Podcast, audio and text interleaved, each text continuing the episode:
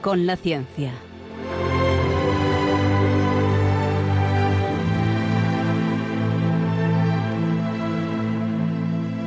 Dirigido por Javier Ángel Ramírez.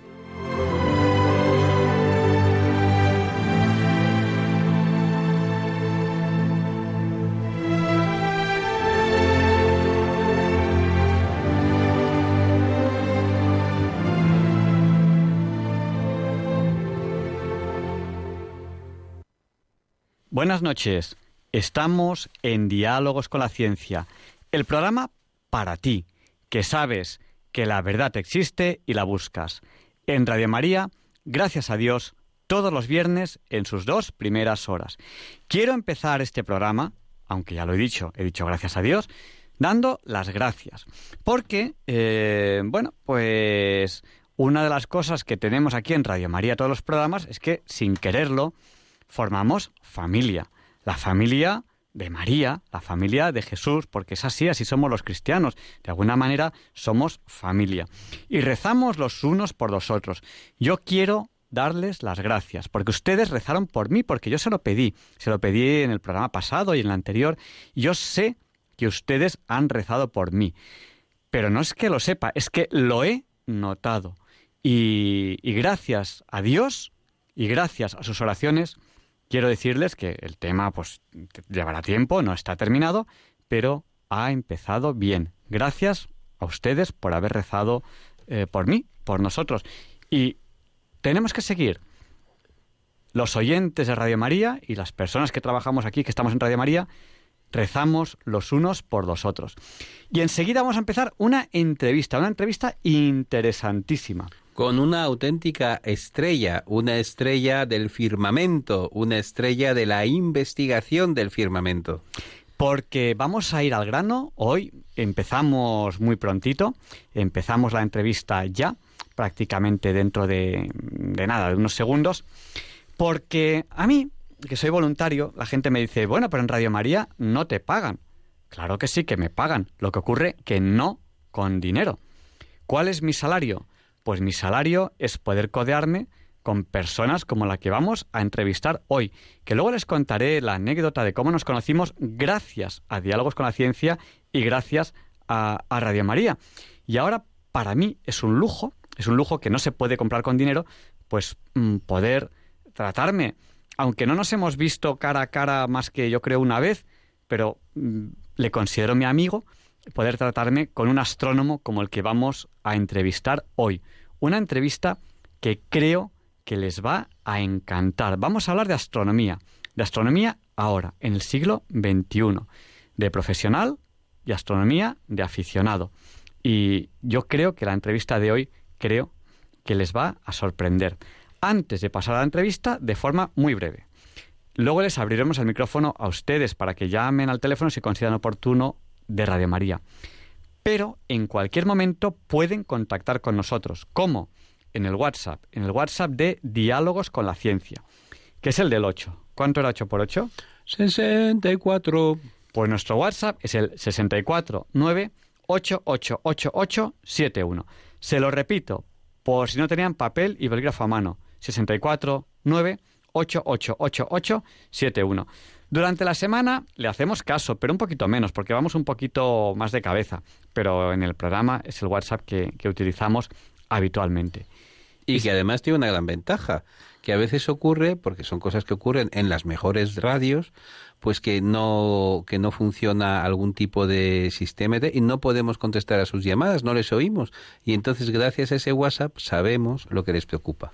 Nos saludan, nos han saludado ya desde el WhatsApp eh, Emilia de Alicante, Pilar de Coria y seguimos recibiendo eh, saludos aquí en, este WhatsApp, en el del 64 Bueno, pues por ejemplo, pues nos acaba de saludar ahora mismo Charo desde Las Arenas, en, Vizcaya. y bueno, eh, pues alguien que no nos dice quién es, pero que me llama José Ángel, que tampoco está mal, me llamo Javier Ángel, José Ángel seguro que es un nombre... Bueno, es eh, un acierto al 50%, ya es algo, ya es algo. Juana desde Sevilla, que nos está saludando ahora mismo. Julián de Villaviciosa y, bueno, eh, Mercedes desde Aranda. Muchísimas gracias a todos ustedes por estar ahí. y bueno, sin más dilación, vamos a la entrevista de la semana. Luis, ¿qué quieres decir? Quiero decir que esta es la radio de la Virgen y que nos gusta mucho la astronomía y además a la Virgen María la representamos siempre coronada de estrellas. Coronada de estrellas y es la Virgen es una persona que está que se viste con las estrellas, que está por encima del sol y la luna, dice, ¿y esto en qué lugar de la Biblia lo pone? No, esto no lo pone en la Biblia escrita con palabras, lo pone en la Biblia que no está escrita con palabras. ¿Te suena, Luis? Pues no me suena, ¿no? No me suena. ¿A cuál?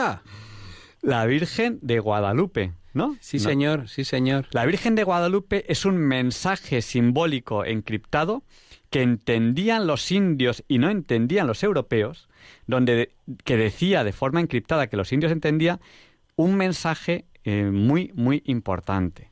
Y nos decía que la Virgen eh, se, vestía con las estrellas, por lo tanto era más valiosa que las estrellas que ellos adoraban los indios, que estaba por encima de la luna, que estaba por encima del sol. Hay un mensaje muy, muy rico, muy bonito, encriptado en el cuadro de la Virgen de Guadalupe. Les animo, les animo a que lo estudien porque es precioso. Mira, estaba el otro día hablando con Santiago Mata, que acaba de sacar un libro sobre la Virgen de Guadalupe, y hay un tema muy bonito que a veces, a veces se nos olvida cuando las apariciones de, de, la, de la Virgen de Guadalupe, había gente en Europa que tenía, acababan de recibir las primeras noticias de México, del, del, mundo que acababa de conquistar Hernán Cortés, sabían pues que había sacrificios humanos, que se comían luego a los cuerpos y tal, y entonces había gente que negaba que los indios pudiesen ser humanos, que pudieran ser seres humanos, sencillamente eran distintos.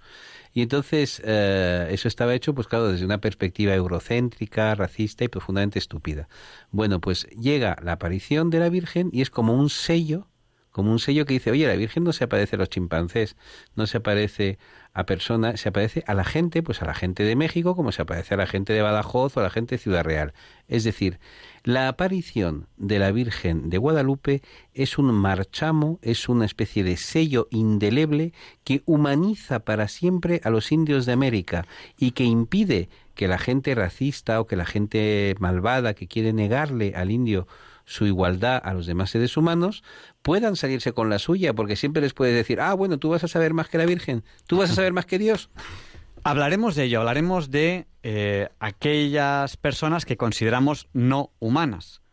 Por ejemplo, los no nacidos. Me hizo mucha gracia el otro día que en televisión, eh, mm, pues hay un, hay un, aquí en Madrid, en la, en la Comunidad de Madrid, eh, una ciudad donde han hecho eh, un lugar donde se pueden enterrar a, los no nacidos todavía, pues porque han fallecido, pues por lo que sea, ¿no? Y, y decía de las noticias, dice, porque porque hay quien considera que están vivos. Hombre, es que si no estuviesen vivos, quiero decir, ¿cómo están? ¿En qué estado están si no es vivos? Pero bueno, hablaremos de ello, hablaremos de ello. O hay quien considera que son humanos. Es que si no son humanos, dígame usted que son, ¿no?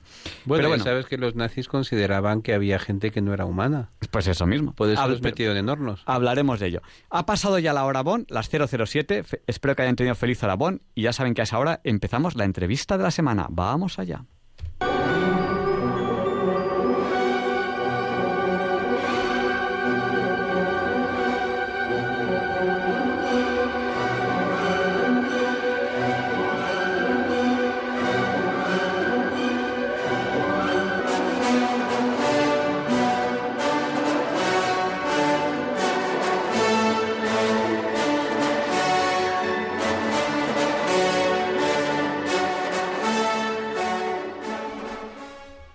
Esta es la sintonía con la que presentamos la entrevista de la semana.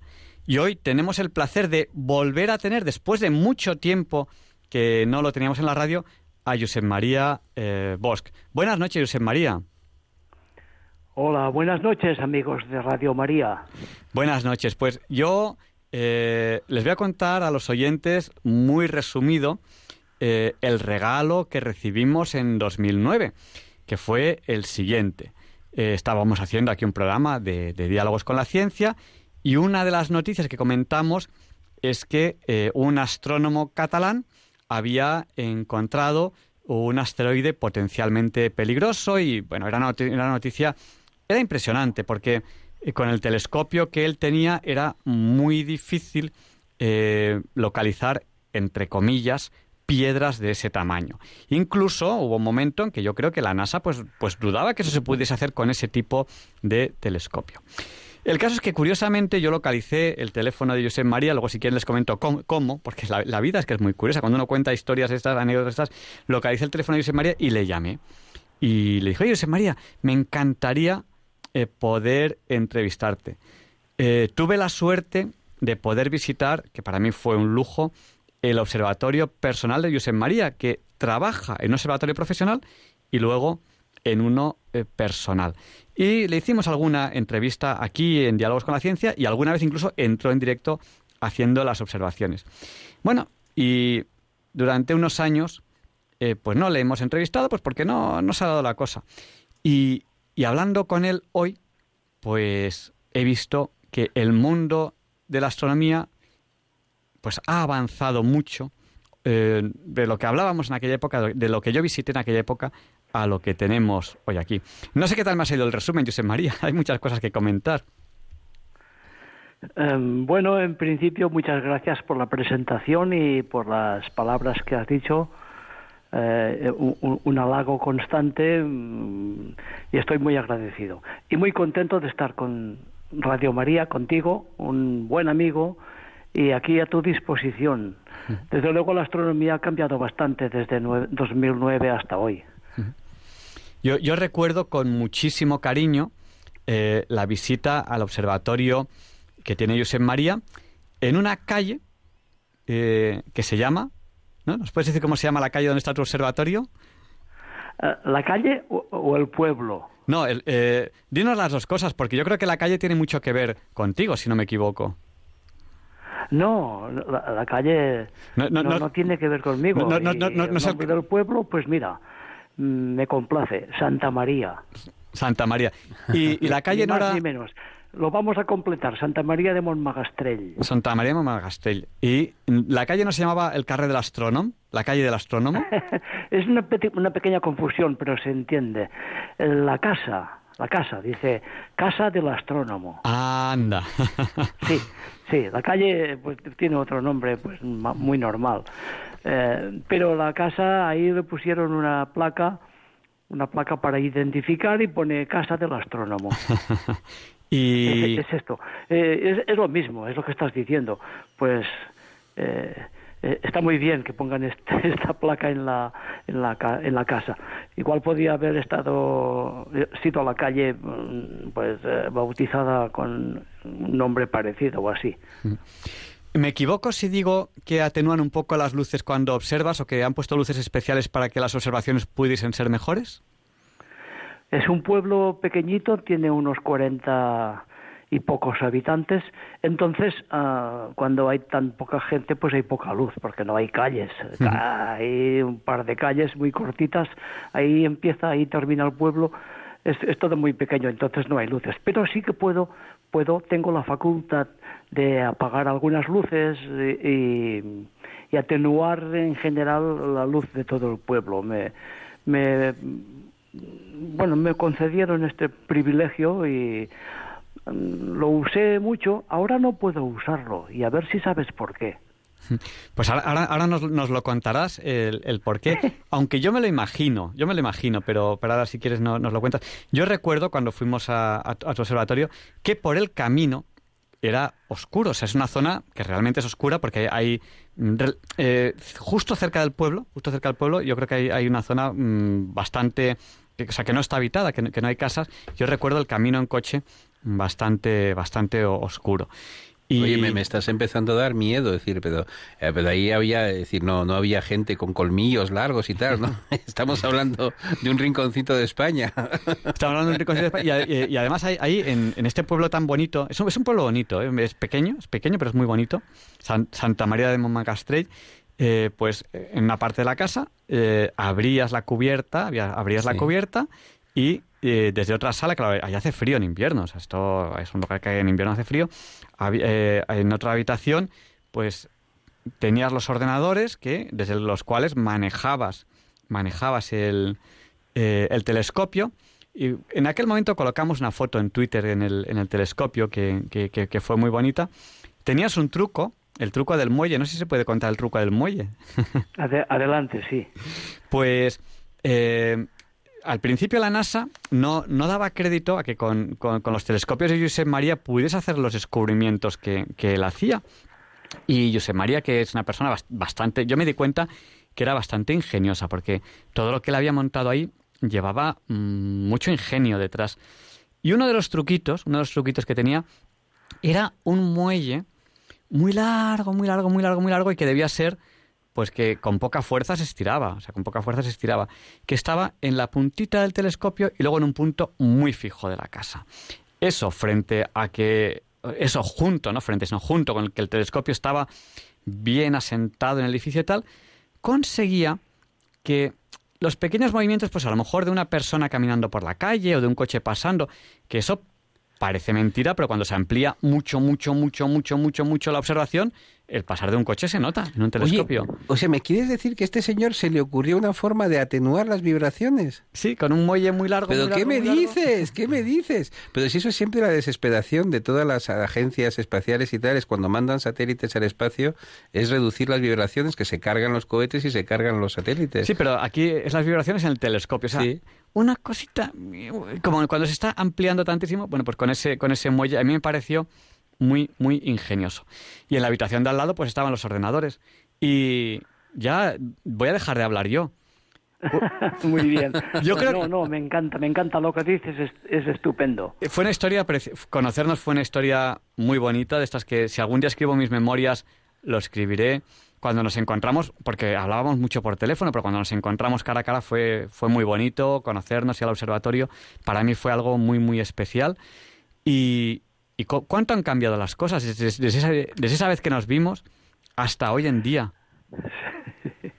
Sí, bueno, te voy a, concretar un poquito eso del muelle. El muelle eh, era para evitar las vibraciones, pero las vibraciones principalmente debidas a, al mecanismo de un bisenfín y una corona dentada.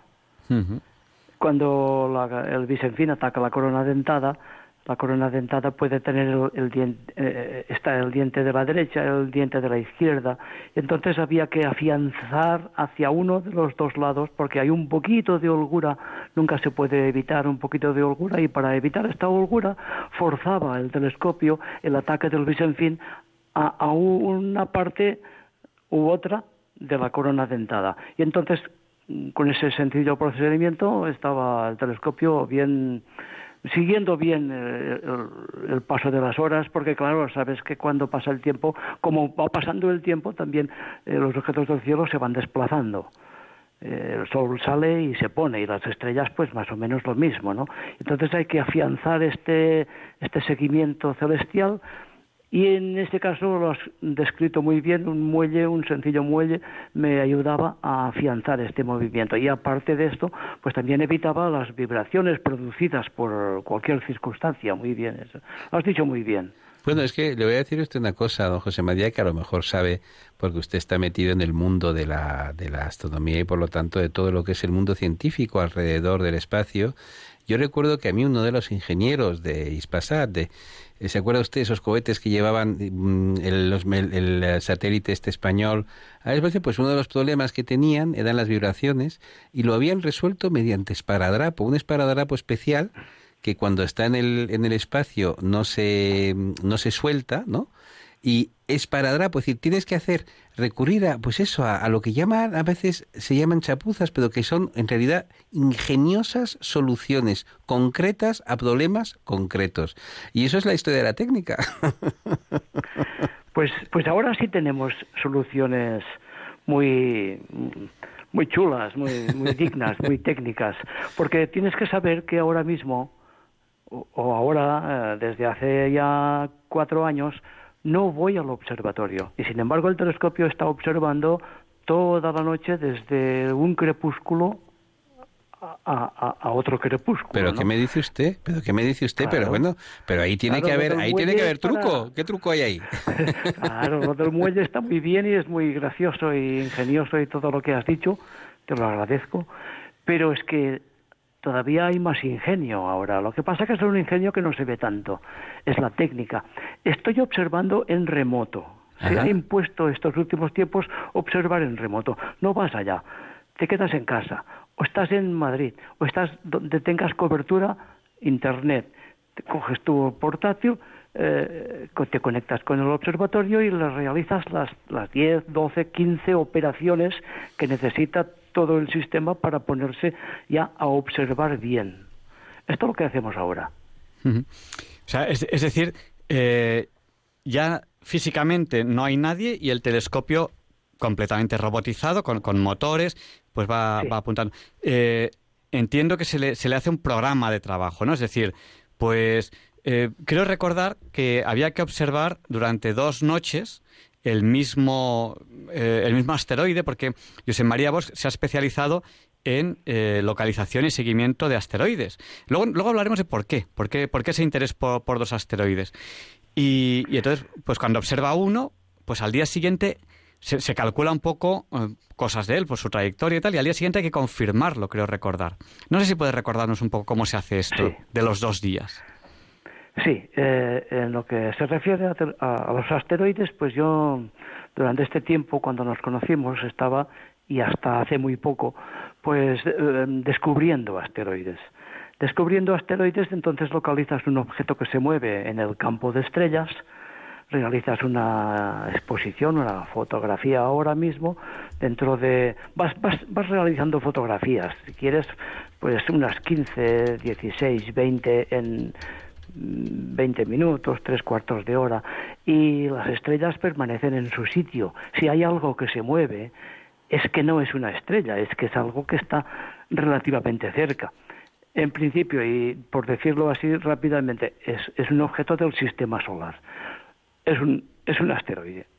Entonces, pues cuando localizas un asteroide, miras eh, en la base de datos que, que tiene el, árbitro mundial sobre los cuerpos menores del sistema solar, el Minor Planet Center, está en la Universidad de Boston. Es, es un, es un, uh, un consorcio formado por la NASA, el Departamento de Astrofísica de, de Harvard, eh, el Jet Propulsion Laboratory de Pasadena. Es un consorcio y es el único árbitro mundial que otorga un descubrimiento que entiende de los datos que tú envías sobre un objeto cualquiera, sea mm, desconocido o conocido. Entonces, lo que te conviene es que una vez has localizado una noche un objeto, eh, lo sigues durante una hora, le das un arco de seguimiento de, una hora o más si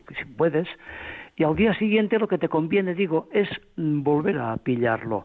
Si lo pillas hoy y lo pillas mañana, y mejor si lo pillas pasado mañana, con tres noches el Minor Planet Center que recibe la astrometría, las coordenadas de donde lo has pillado, pues es capaz de establecer una órbita preliminar que a lo largo del tiempo y con observaciones de todos los que puedan observarlo, tú mismo, otro observatorio con código para observar, porque hay, hay que tener un, código, hay que pasar una prueba.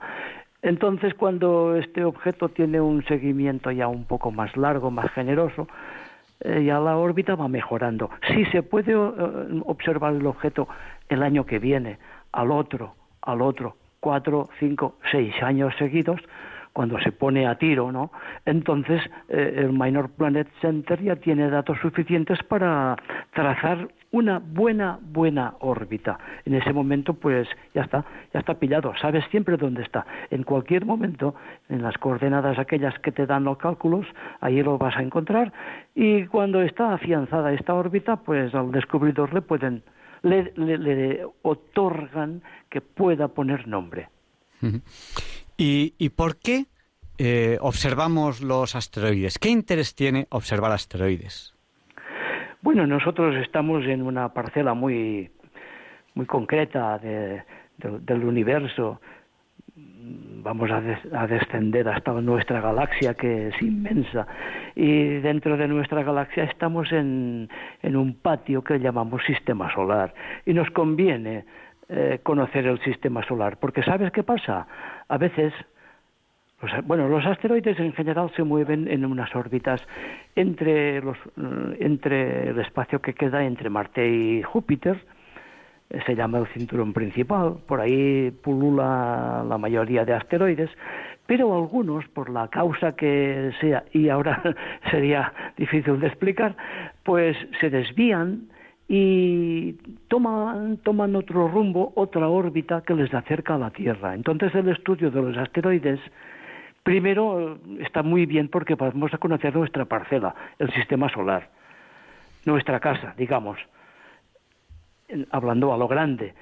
Pero también nos interesa saber si algún objeto se, se, acerca porque podría ser peligroso, podría mm. chocar contra nuestro planeta. Mm. La noticia, gracias a, cual, a la cual nos conocimos, decía que un astrónomo catalán había localizado un un asteroide que en aquella época era de los más, no sé si se puede hablar, no sé si es correcto decir, potencialmente peligroso. ¿Qué quiere decir que un asteroide sea potencialmente peligroso y por qué unos lo son más y otros lo son menos? Potencialmente peligroso le dan este este cargo este cargo. Le dan este cargo en el Minor Planet Center a un objeto que esté situado a una cierta... Bueno, que cuando recorre su órbita y se cruza con la Tierra, que a veces se cruzan con la Tierra las órbitas de estos objetos, pues la distancia en la, a la que se cruza con la órbita de la Tierra eh, tiene unos mínimos que son muy generosos un objeto que, mm, esté, que, se cruce con la órbita de la Tierra, pero mucho más allá de dos veces la distancia Tierra-Luna, pues ya se considera potencialmente peligroso. Que lo, mm, eh, que lo califiquen de potencialmente peligroso no significa que vayamos a tener peligro con este a sufrir ningún peligro con este objeto, simplemente que está bastante cerca. Sí hay objetos mm, potencialmente peligrosos que, que no solamente cumplen este, este rango de una cierta distancia con la Tierra, sino que realmente se acercan a la Tierra. Son objetos que pueden pasar entre la Luna y la Tierra, a una distancia ya, mm, bueno, que si te equivocas en algunos decimales, pues se te viene encima. Hay que afinar mucho las, las medidas y los cálculos y los parámetros orbitales. Mm, e, en este caso, el objeto que encontramos, que todavía no, no le he podido poner nombre todavía porque quieren, quieren afinar al máximo la órbita, bueno, pues este objeto, eh, en el momento que lo encontramos, no es que fuese peligroso, pero fue el objeto más grande que más se acerca a la Tierra. Con lo cual, pues eh, en el Minor Planet Center quedaron pasmados. Me, me escribieron felicitándome cómo puede ser que, que tú encuentres este objeto si, si en este momento no estabas manejando un telescopio profesional o un telescopio americano, ¿no? Pues bueno, mira, tuve suerte.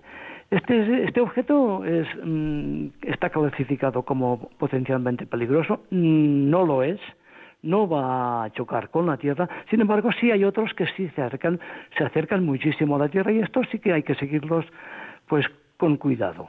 Hombre, recordarán nuestros oyentes dos entretenidas películas, una que se llamaba Argamedón y otra que era Deep Impact, que era muy bonita con Tea Leoni, que precisamente mm, toman el tema de, bueno, oye, si viene un, un bólido lo bastante grande y lo bastante pesado, el impacto puede generar tal catástrofe que desaparezca la vida en la Tierra o que por lo menos los humanos quedemos borrados del mapa. Es decir, hay, hay alguno, quiero recordar que había uno que se llamaba Apophis, ¿no?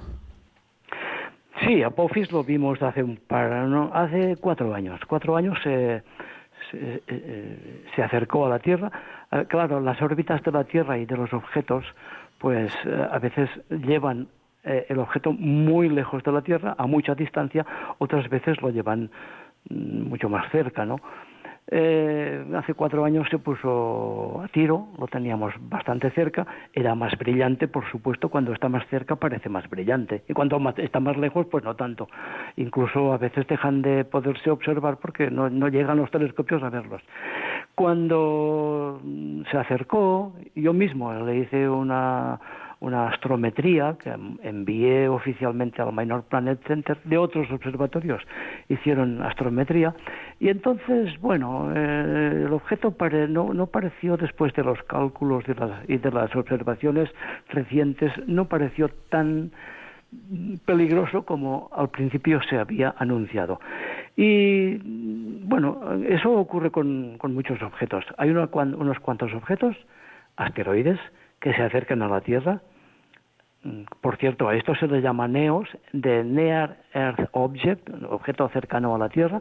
Hay unos cuantos objetos que sí se acercan a la Tierra y los clasifican en una escala de peligro Siempre en la escala de peligro de los objetos que sí realmente pueden ser peligrosos, siempre ves que las posibilidades de una colisión con la Tierra pues son del 0,000, o sea, no hay que preocuparse. Menos mal. No hay que preocuparse, pero en 2013, el 15 de febrero, pasó algo importante.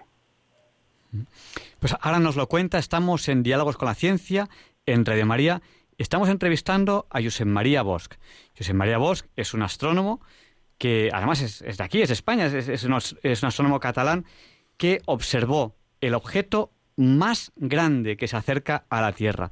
Cuando informó al eh, Minor Planet Center, le felicitaron porque era absolutamente increíble que él, con su equipo, el que tenía en ese momento, lo hubiese localizado eh, a pesar de que un montón de equipos profesionales están en ellos todos los días, con equipos muy, muy buenos, muy, muy caros en todo el mundo, y sin embargo fue aquí donde, eh, donde se observó el objeto más grande que se acerca a la Tierra. Es un honor poder, poder entrevistarle hoy. Tenemos a un auténtico descubridor. A un auténtico descubridor. descubridor. gente que descubre cosas. Luego le voy a preguntar sobre si todos los asteroides son iguales, porque claro, unos orbitan muy cerquita del Sol, más cerca que la Tierra. Con esos, en principio, creo yo, que no vamos a chocar porque no tienen energía para llegar a la trayectoria de la Tierra. Otros orbitan por fuera, por lo tanto, mm, pueden cortar la trayectoria de la Tierra, o a lo mejor ahora no, pero en un futuro sí. Y otros cortan directamente la, trayectoria de la Tierra. Luego le preguntaré por, por, por, todas estas posibilidades.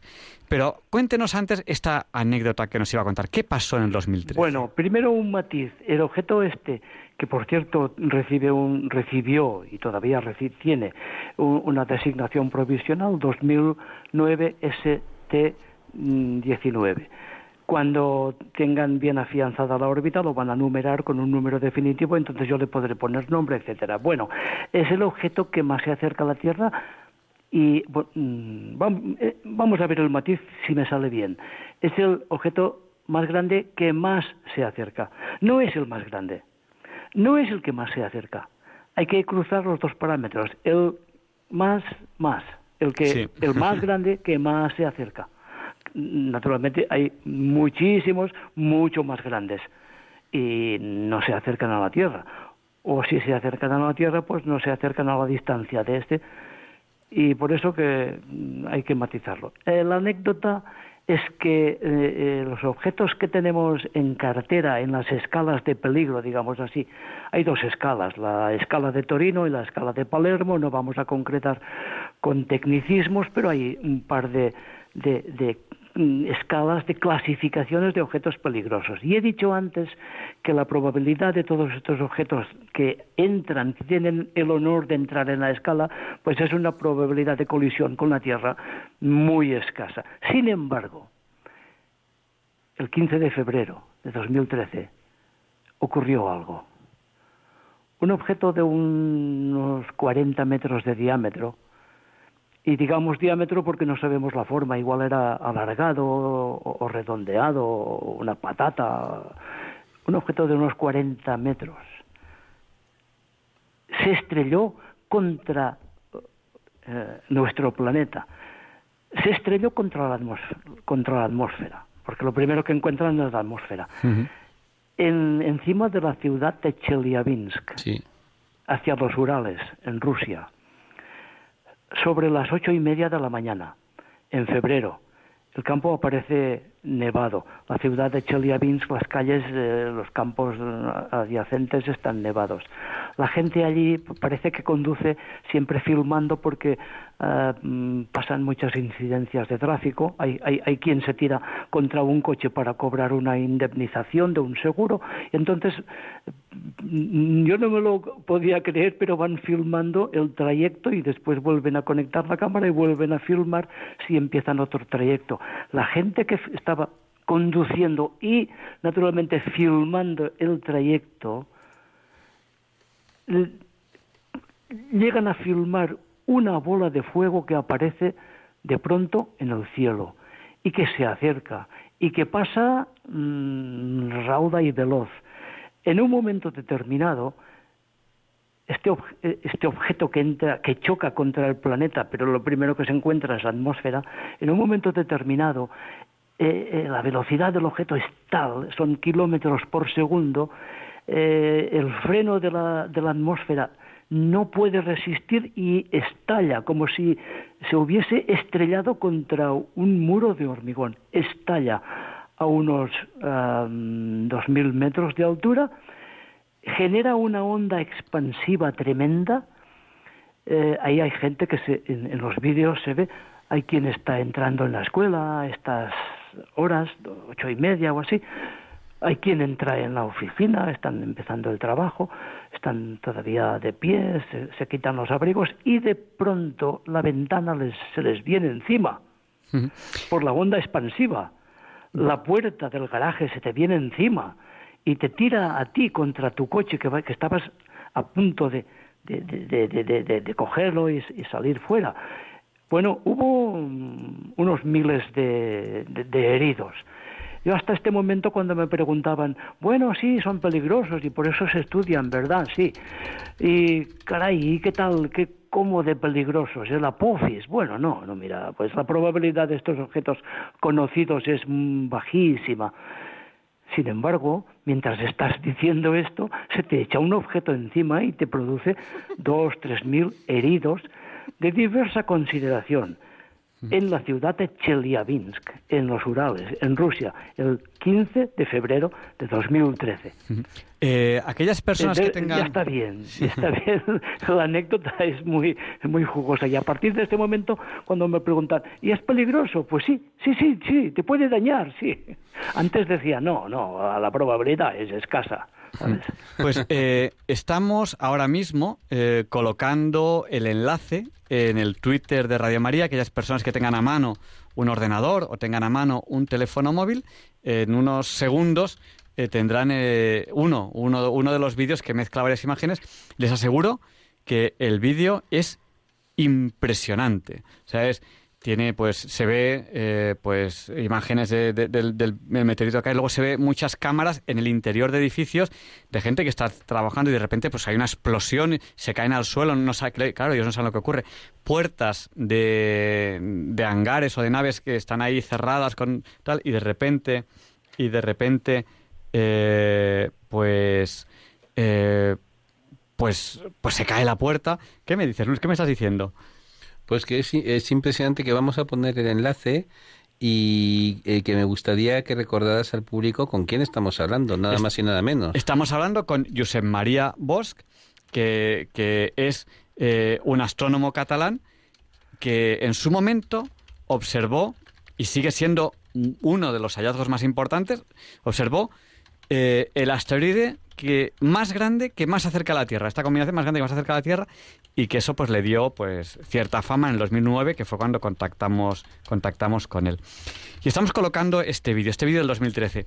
Bueno, eh, háblenos porque usted cuando estábamos hablando nosotros hace muchos años me, decía José María, pues es que hay unos que son especialmente peligrosos, no porque sean muy grandes o porque se acerquen mucho a la Tierra, sino porque no los vemos, porque cortan la trayectoria de la Tierra, pero casi, casi, casi, casi todo el rato están en el lado del Sol.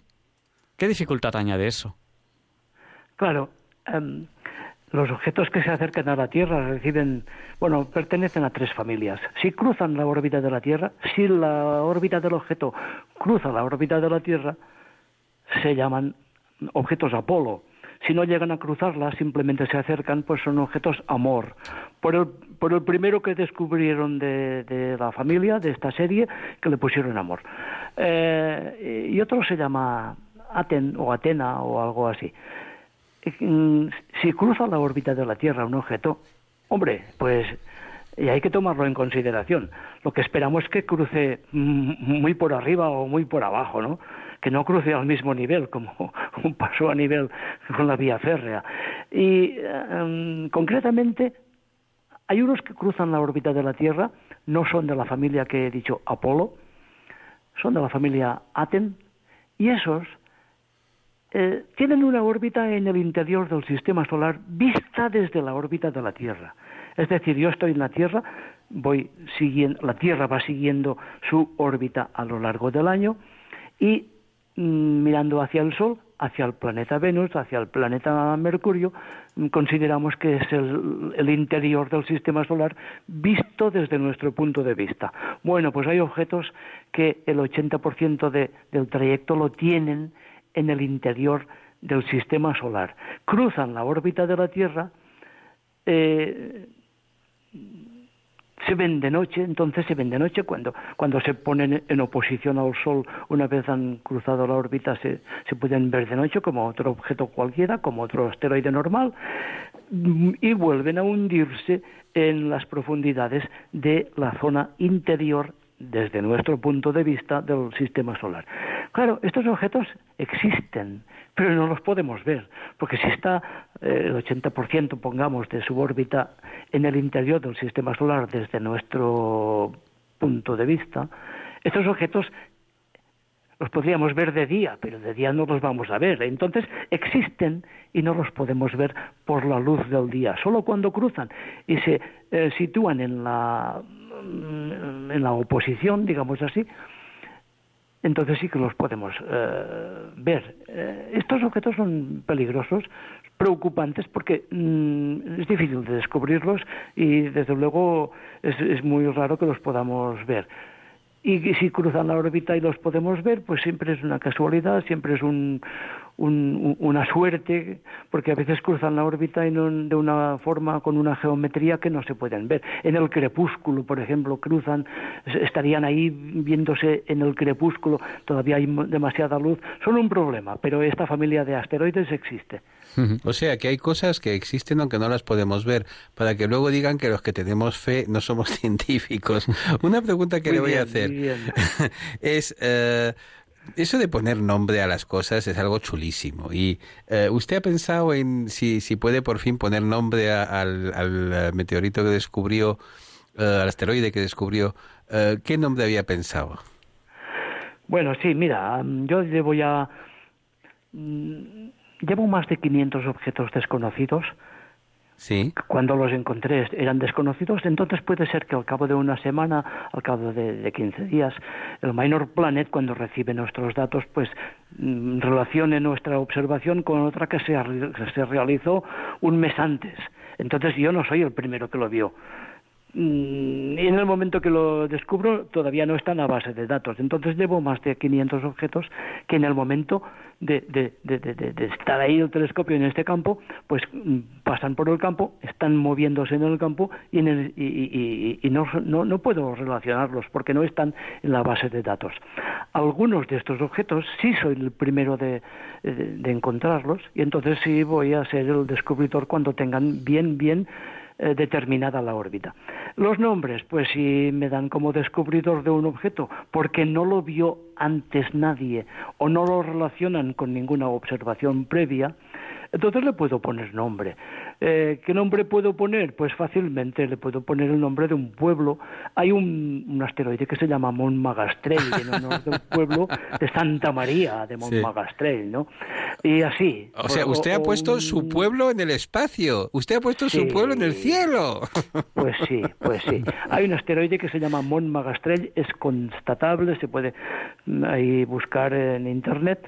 Asteroide Montmagastrell termina con LL Y, sí, sí, ahí aparece y, bueno, y tenemos los datos del objeto, sí.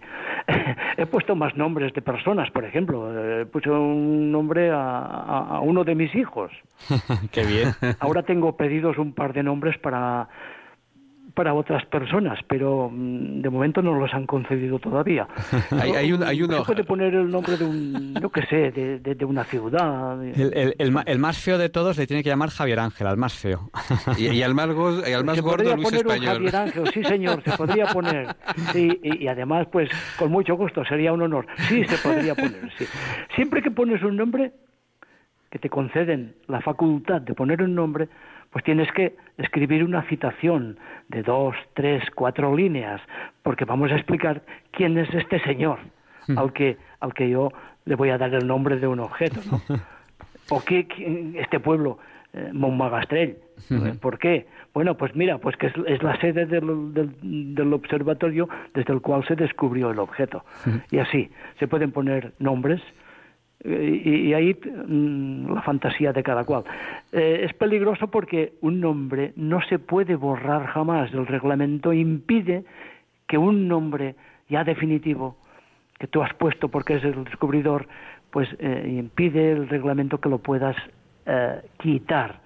¡Uy, qué bien! ¡Qué chulo! Se, han dado casos que, vas a entender. Ah. Le pongo, un, un, yo qué sé, un descubridor le pone el, el, nombre de su esposa a un objeto que ha descubierto, pero después pasa, pasa lo que pasa en esta casa, en esta familia. Se me entiende, ¿no? Entonces, sí, sí. Oh, que, que, no, que, que lo, bueno, en fin, a ver si lo pueden borrar. No, señor, no se borra. sí, eso se ha dado. Sí. Sí. Bueno, ¿sabe usted no, que...? Eh, eh, no, puedes poner nombres malsonantes. Claro, evidentemente. Antes, de, antes de pasar a las, a las llamadas, yo querría recordar a nuestro público que un genio absoluto que da Julio Verne escribió una novela que se llamaba La caza del meteoro y la escribió hacia 1898, se publicó después de su muerte con alguna modificación que hizo su hijo y esa novela es curiosa porque empieza con dos astrónomos norteamericanos que se están disputando el derecho a poner nombre a un meteorito, a un, a un meteorito, que por cierto luego descubre otro meteorito, que es otro astrónomo francés, descubre que el meteorito es de, oro e intenta de alguna forma atraerlo hacia la Tierra, ¿no? Para hacer una, un negociete y tal. Es una novela bastante entretenida, no es de las mejores de Verne, pero es de las menos conocidas. Es, es curiosa, es curiosa. Y piensen ustedes que esta se escribió en 1898, es decir, que ya había en aquella época disputas para el tema de los nombres de los meteoritos. De todas maneras, si usted le pone a un meteorito el nombre de Luis Español, yo estaré muy, muy agradecido. ¿Tienes todavía jamones de los que tienes en, tu finca, Javier Ángel? Pues nada, eh, yo, lo malo que tiene eh, ser amigos es que yo eh, abuso de la confianza que tengo con José María Bosch y, le, engaño porque le, digo, no, José María va a ser una cosa muy breve, porque como hoy está nublado no vas a poder observar, pues va a ser una cosa muy breve. Y son ya la una menos, menos 13 minutos. Y, yo le dije, no, esto va a ser, va a ser un momentito. No, no, no, te va a doler, va a ser rápido. Y aquí lo tengo ya casi, casi a la una. Vamos a hacer una cosa, vamos a abrir el micrófono a los oyentes. Sí que les vamos a pedir que si quieren participar en el programa, que lo hagan pronto, porque, porque tampoco podemos tener mucho tiempo más aquí a, a José María Bosch. El número de teléfono, si quieren participar en el programa, es el 91 005 94 19. Se lo repetimos, por si no tenían papel o bolígrafo. 91 005 94 19. Mientras damos paso a las primeras llamadas que, que tengamos ahora aquí en la entrevista, pues nos ha llamado, eh, eh, nos ha saludado a través del WhatsApp Elena de Calatayud, Roberto de Canarias, nos ha saludado eh, también Carmen de Toronto, Carmen de Valencia, nos han saludado de Badajoz, no sabemos quién, Juan de Tomedizos Ávila, que me, me, reñía porque me decía, es que nunca dices que te saludo y tal. también Pilar desde Bracamonte, en Salamanca, María, y vamos a dar paso a nuestra primera llamada de la noche, que nos... Uy, se ha cortado nos llamaba con un prefijo 976 y le íbamos a dar llamada, paso justo, justo ahora y se ha cortado. Pues repetimos nuestro número de teléfono, que es el 91 005 94 19. Si nos llaman, sean pacientes. No podemos darle paso según nos llaman. Tardamos un ratito, pasa por centralita, llega aquí y a veces pues tardamos, tardamos un poquito. Una cosa, Javier Ángel. Sí. Me apetecería tener un cálido recuerdo al padre Carreira. Sí, es cierto. Uy, qué nombre, qué nombre, qué nombre para un ah, asteroide. Muy bien. ¿Verdad? Correcto. El, el, el, el- Sería- este Carreira. Sí, Manuel, Manuel Sí. Carrera. Sí, lo, lo digo con emoción, lo conocí. sí. Era un sabio. Luego, luego contaremos una anécdota conjunta que tuvimos los tres. No sé si se acuerda. El padre Manuel Carreira. Sí. Sí, tuvimos una anécdota curiosa. Vamos a dar paso a, a un oyente que nos acaba de llamar desde, desde un teléfono móvil. De un teléfono fijo, perdón. Buenas noches, ¿con quién hablamos? Buenas noches, soy María de Zaragoza. Buenas noches, María, Eh, díganos, el micrófono es suyo.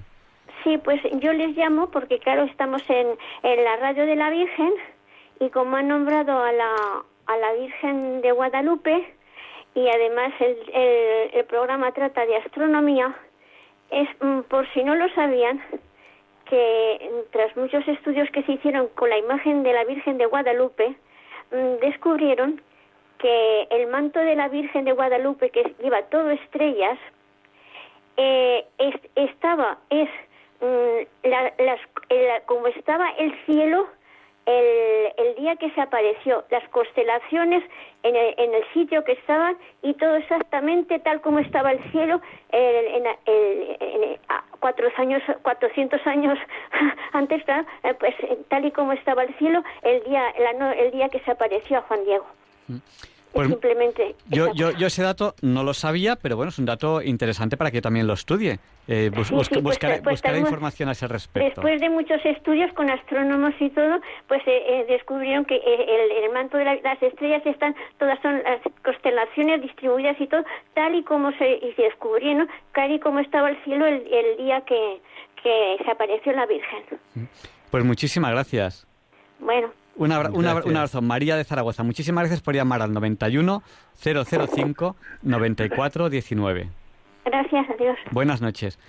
Pu- Pues yo al empezar el programa les he dicho que mm, uno, o sea, eh, que a mí la gente me dice, es que Radio María no te paga. No, no, claro que me paga. A mí me paga pues porque gracias a Radio María pues he podido hacer un amigo como Josep María Bosch, que para mí ha sido una amistad, mm, aunque nos, creo que nos hemos visto solamente una vez cara a cara, pero ha sido una amistad preciosa. Pero hemos hecho cosas no cara a cara. Nosotros ya hacíamos el teletrabajo antes de la pandemia y eh, organizamos en aquella época, pues sería el año 2011, no sé, más o menos, una conferencia que físicamente tuvo lugar aquí en Madrid, o sea, la gente iba a un auditorio aquí a Madrid, en concreto iba a, a la actual Escuela de Ingeniero Civil, que en que- de Ingeniería Civil de la Universidad Politécnica de Madrid, que en aquel momento era la Escuela de Ingenieros Técnicos de Obras Públicas, y, y bueno, eh, y Josep María Bosch daba la conferencia, pero él estaba físicamente en Cataluña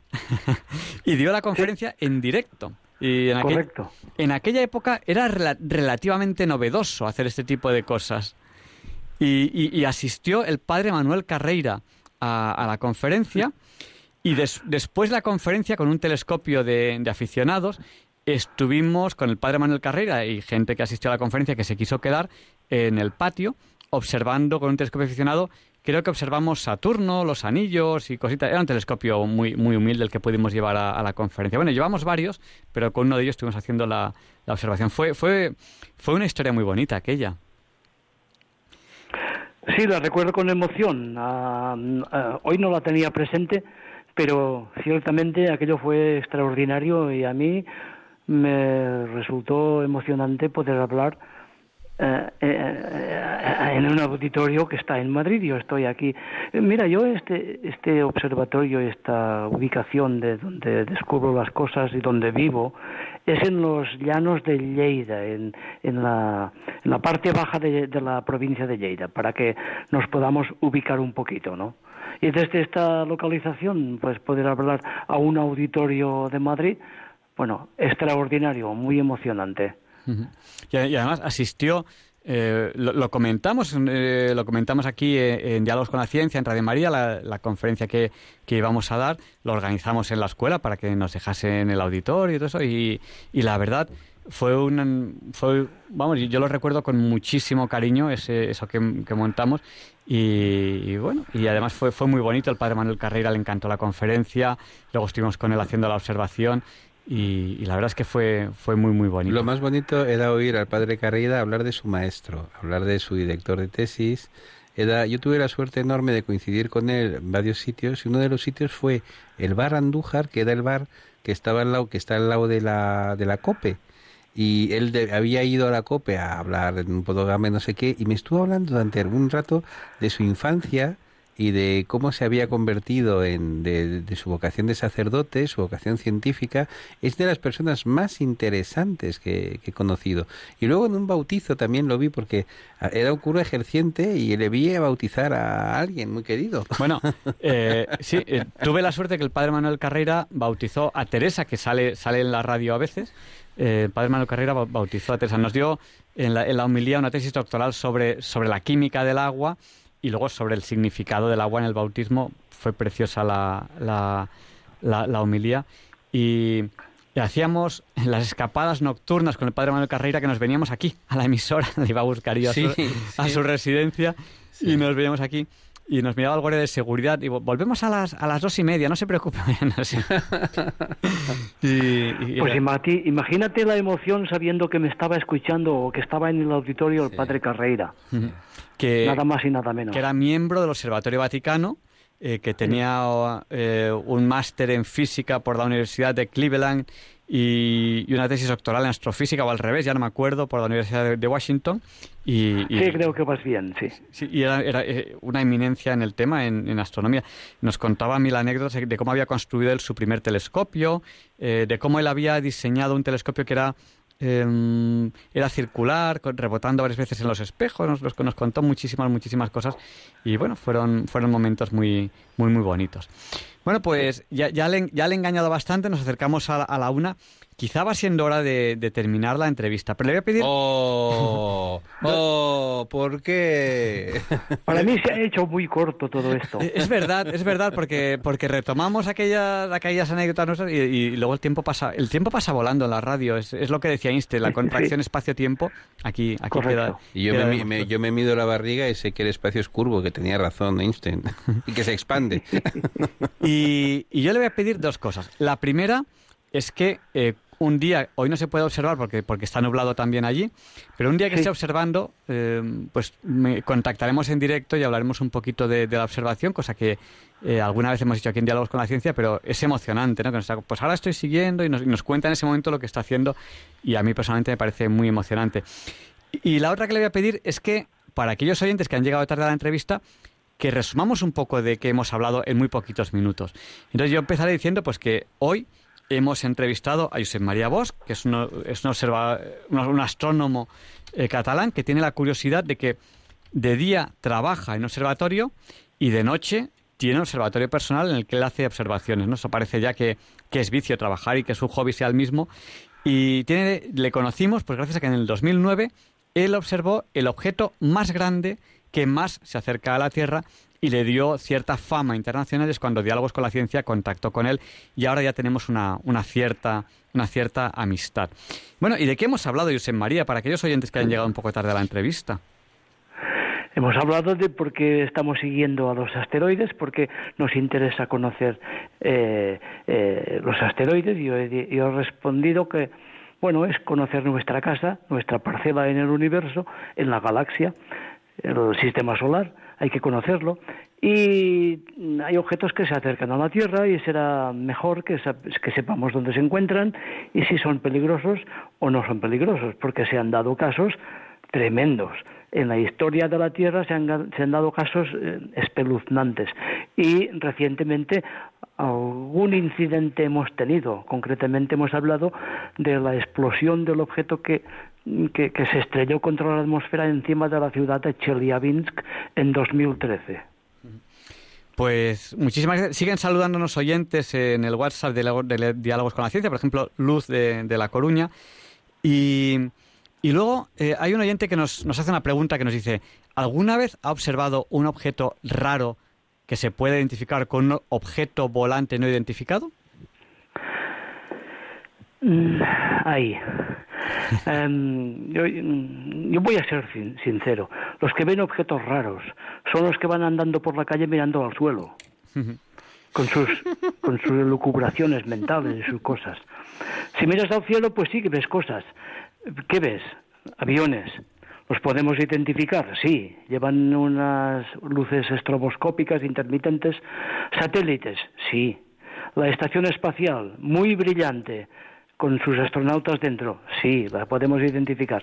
Son objetos raros. Yo no sé lo que es la estación es- espacial. Un día pasará encima de mi mm, vertical y, y- y- y- no sé, me voy a espantar un poco porque es muy brillante y corre muchísimo. Podríamos ver un, bueno, un, yo qué sé, un meteoro, un meteoro como las Perseidas. Y mm, desde luego, ¿qué, qué más podríamos ver? Sí, la entrada de un satélite que, que ha perdido eh, su trayectoria, ha perdido velocidad y acaba cayendo eh, a la Tierra. Y entonces, como va- llevan mucha velocidad, cuando penetran en la atmósfera, pues se encienden y ves una cosa rara. Yo he visto esto. Mm, más allá, objetos i- no identificados y desde luego ya pensar que son eh, marcianitos extraterrestres y cosas, esto yo francamente no lo hemos visto nunca. Pues muchísimas gracias y ha sido de verdad eh, un placer volver a encontrarnos porque llevábamos eh, hace años que, que- que no teníamos ningún contacto y para mí ha sido otra vez volver a escuchar eh, tu voz, pues ha sido, ha sido para mí eh, muy bonito. Me ha, me ha recordado esa visita que, que hicimos al observatorio que para mí fue muy bonita. Mira, eh, y además yo hasta sabría decir hace cuántos años esa visita, porque fue justo el año que nació Marta. Y Marta creo que tiene ahora nueve años. O sea, hace nueve años que... Hombre, que- si, si siendo su padre no lo sabes, es, vamos, te, te, te, te mato a ser. gorrazos. Puede ser, sí. Y, y a mí particularmente esta entrevista me ha despertado estos recuerdos magníficos contigo en, en, en mi casa, en el observatorio, nuestras charlas a través de la radio. Y ahora me prometes o me, me, me- insinúas que volveremos a estar en contacto. Pues mira, te lo agradezco. Muchísimas gracias. Ah, pero cuando estemos en contacto de nuevo, una noche de estas que estoy observando, te diré que estoy en pijama porque estoy en mi casa observando en remoto. Ya te he dicho antes que ahora todo es en remoto, ¿no? Y muy tecnificado. Y, y- y te sorprenderé diciendo, pues estoy en pijama, ¿qué pasa? Pues eso, eso está bien. Y eso, eso es como hemos empezado la entrevista, son los avances en la observación. Vamos a dar paso Claro. a una llamada que nos acaba de llamar y terminaremos ya la entrevista porque tampoco queremos robarle más tiempo. Eh, buenas noches, ¿con quién hablamos? Conmigo, con Rosa. Buenas noches, Rosa, díganos, el micrófono es suyo, sea... Díganos lo que- algo muy mal. ¿Nos oye Oigo muy mal? fatal. Eh, bueno, pues nosotros le escuchamos bien. Díganos lo que quiere decirnos. A ver, bueno, no, es- no es el tema que tocan ahora. Yo soy de Radio María, colaborador- colaboradora, Sí. hace ya tiempo. Hablo siempre con Mónica, pero es que resulta que mi hijo tiene un tumor en la médula y nos han llamado del Valle de Belón y nos tenemos que marchar esta madrugada para allá, para allí. Sí. Luego, si ustedes mañana, usted o el padre que está hablando, podría pedir, decirle a la Mónica, Sí. dejarle una nota conforme que pase a David por el manto de la Virgen. Se lo diremos. Eh, ¿me, lo, ¿Me lo hará este favor? Sí, lo, lo haremos, sin duda. Gracias. Muchas Soy gracias. colaboradora de Radio María, ¿eh? Perfecto, sí, sí. Porque no quiero que desaparezca esta radio, Muchas gracias. que no- a mí me, me- me da mucha vida. Pues muchísimas gracias por escucharnos y se lo, Pues se lo diremos a. Buenas noches.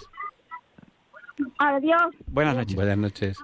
Bueno, pues José María, muchas gracias por haber compartido con nosotros esta noche y este tiempo. Oye, y además piensa en la gran ventaja que es tener un medio como la radio, en que cuando estamos en pijama la gente no nos ve.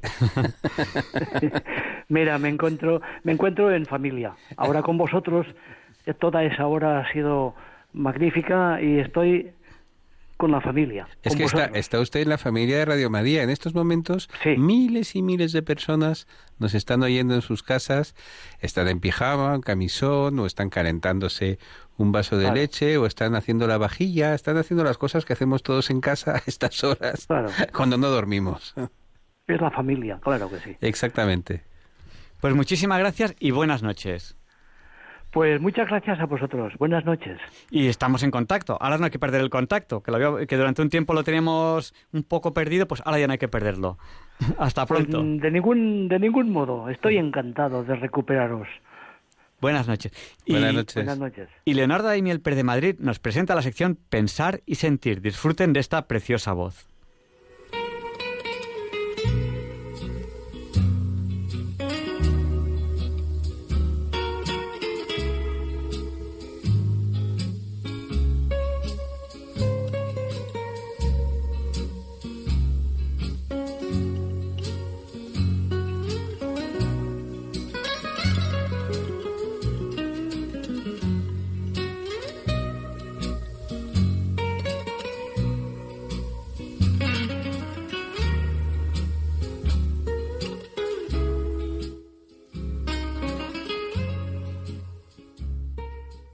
Buenas noches, queridos oyentes de Radio María. Soy Leonardo Daimiel y celebro estar de nuevo con ustedes. El texto que les voy a leer hoy está escrito por Enrique Rojas Montes, catedrático de psiquiatría, del cual algunos de ustedes recordarán que he traído aquí escritos suyos en otras ocasiones. En su calidad humanística personal y en su experta valía profesional, encuentro cualidades idóneas para pensar y sentir, lo cual haremos hoy con este texto que Enrique Rojas Montes ha titulado Tener perspectiva, el cual dice así, La vida es la gran maestra y la experiencia es la gran educadora. Buenas noches, queridos oyentes de Radio María. Soy Leonardo Daimiel y celebro estar de nuevo con ustedes. El texto que les voy a leer hoy está escrito por Enrique Rojas Montes, catedrático de psiquiatría, del cual algunos de ustedes recordarán que he traído aquí escritos suyos en otras ocasiones. En su calidad humanística personal y en su experta valía profesional, encuentro cualidades idóneas para pensar y sentir lo cual haremos hoy con este texto que Enrique Rojas Montes ha titulado Tener perspectiva, el cual dice así, La vida es la gran maestra y la experiencia es la gran educadora. Vivir es aprender. Vivir es hacer algo que merezca la pena con la propia vida, algo positivo, cada uno según sus posibilidades y puntos de partida. Y lo más grande es poner amor e ilusión en las tareas que uno lleva hacia adelante. Vivimos en un mundo que ha entronizado el aquí y ahora, o el llamado hodie nunc, hoy y ahora. Ambos significan la cultura del instante, o dicho de otro modo, la idolatría de la inmediatez. Todo se ha vuelto rápido, vertiginoso, urgente.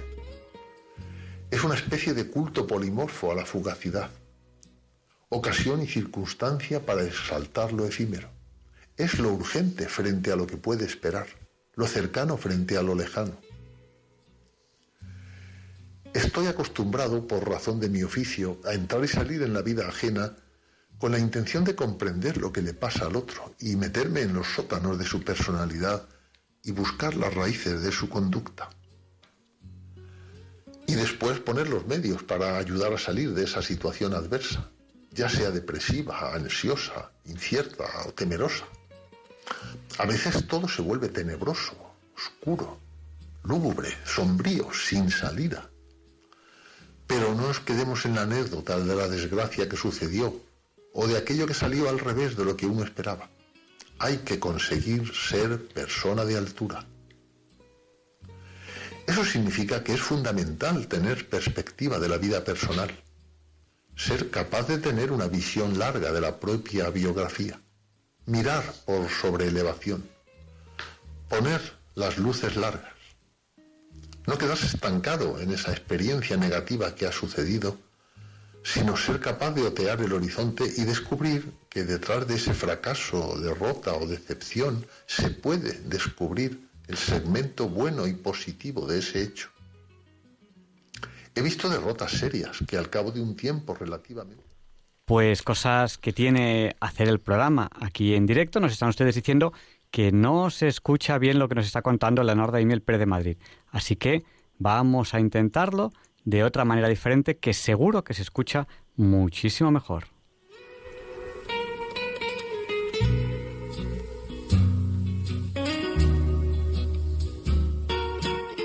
Buenas noches, queridos oyentes de Radio María. Soy Leonardo Daimiel y celebro estar de nuevo con ustedes. El texto que les voy a leer hoy está escrito por Enrique Rojas Montes, catedrático de psiquiatría del cual algunos de ustedes recordarán que he traído aquí escritos suyos en otras ocasiones. En su calidad humanística personal y en su experta valía profesional, encuentro cualidades idóneas para pensar y sentir, lo cual haremos hoy con este texto que Enrique Rojas Montes ha titulado Tener perspectiva, el cual dice así, La vida es la gran maestra y la experiencia es la gran educadora. Vivir es aprender. Vivir es hacer algo que merezca la pena con la propia vida. Algo positivo. Cada uno según sus posibilidades y puntos de partida. Y lo más grande es poner amor e ilusión en las tareas que uno lleva hacia adelante.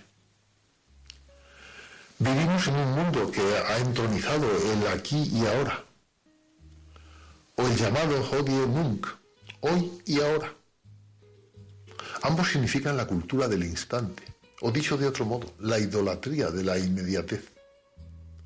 Todo se ha vuelto rápido, vertiginoso, urgente. Es una especie de culto polimorfo a la fugacidad, ocasión y circunstancia para exaltar lo efímero. Es lo urgente frente a lo que puede esperar, lo cercano frente a lo lejano.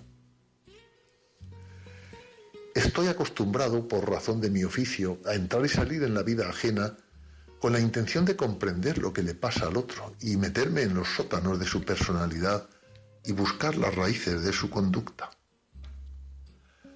Y después poner los medios para ayudar a salir de esa situación adversa, ya sea depresiva, ansiosa, incierta o temerosa. A veces todo se vuelve tenebroso, oscuro, lúgubre, sombrío, sin salida. Pero no nos quedemos en la anécdota de la desgracia que sucedió o de aquello que salió al revés de lo que uno esperaba. Hay que conseguir ser persona de altura.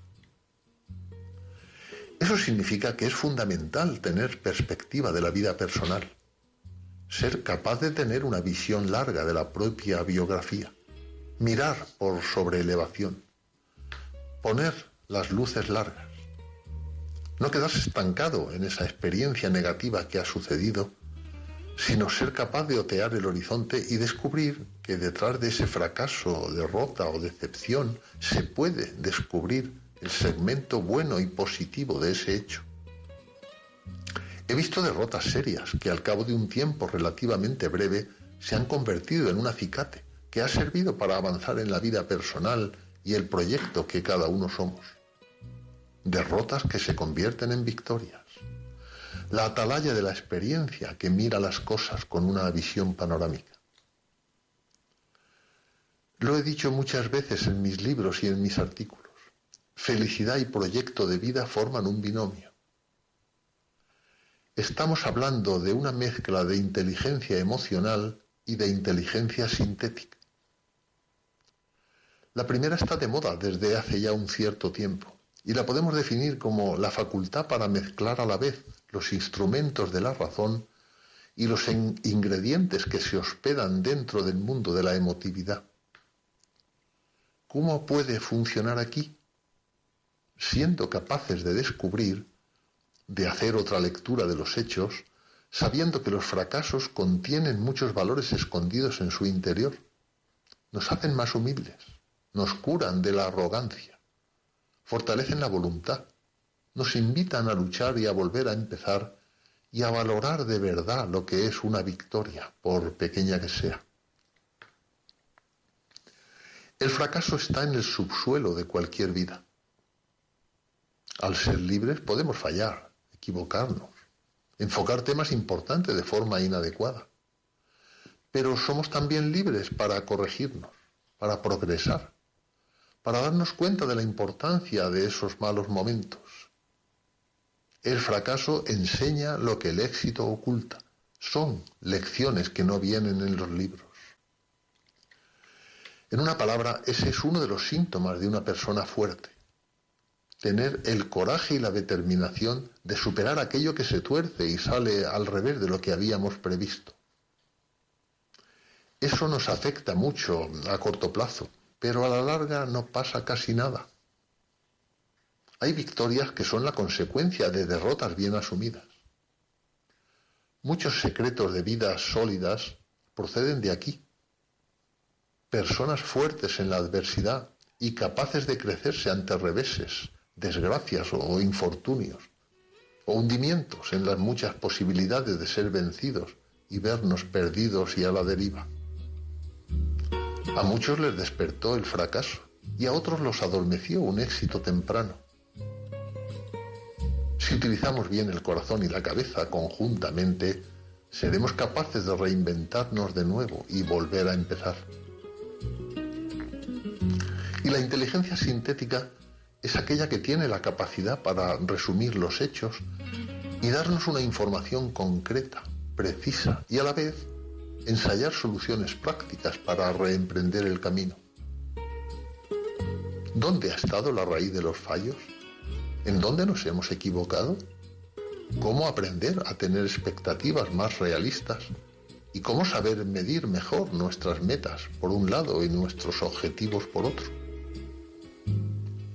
Las metas son demasiado generales y amplias y sus contornos son imprecisos, tales como quiero ser mejor, ser más culto, mejorar profesionalmente, tener una vida familiar más sana.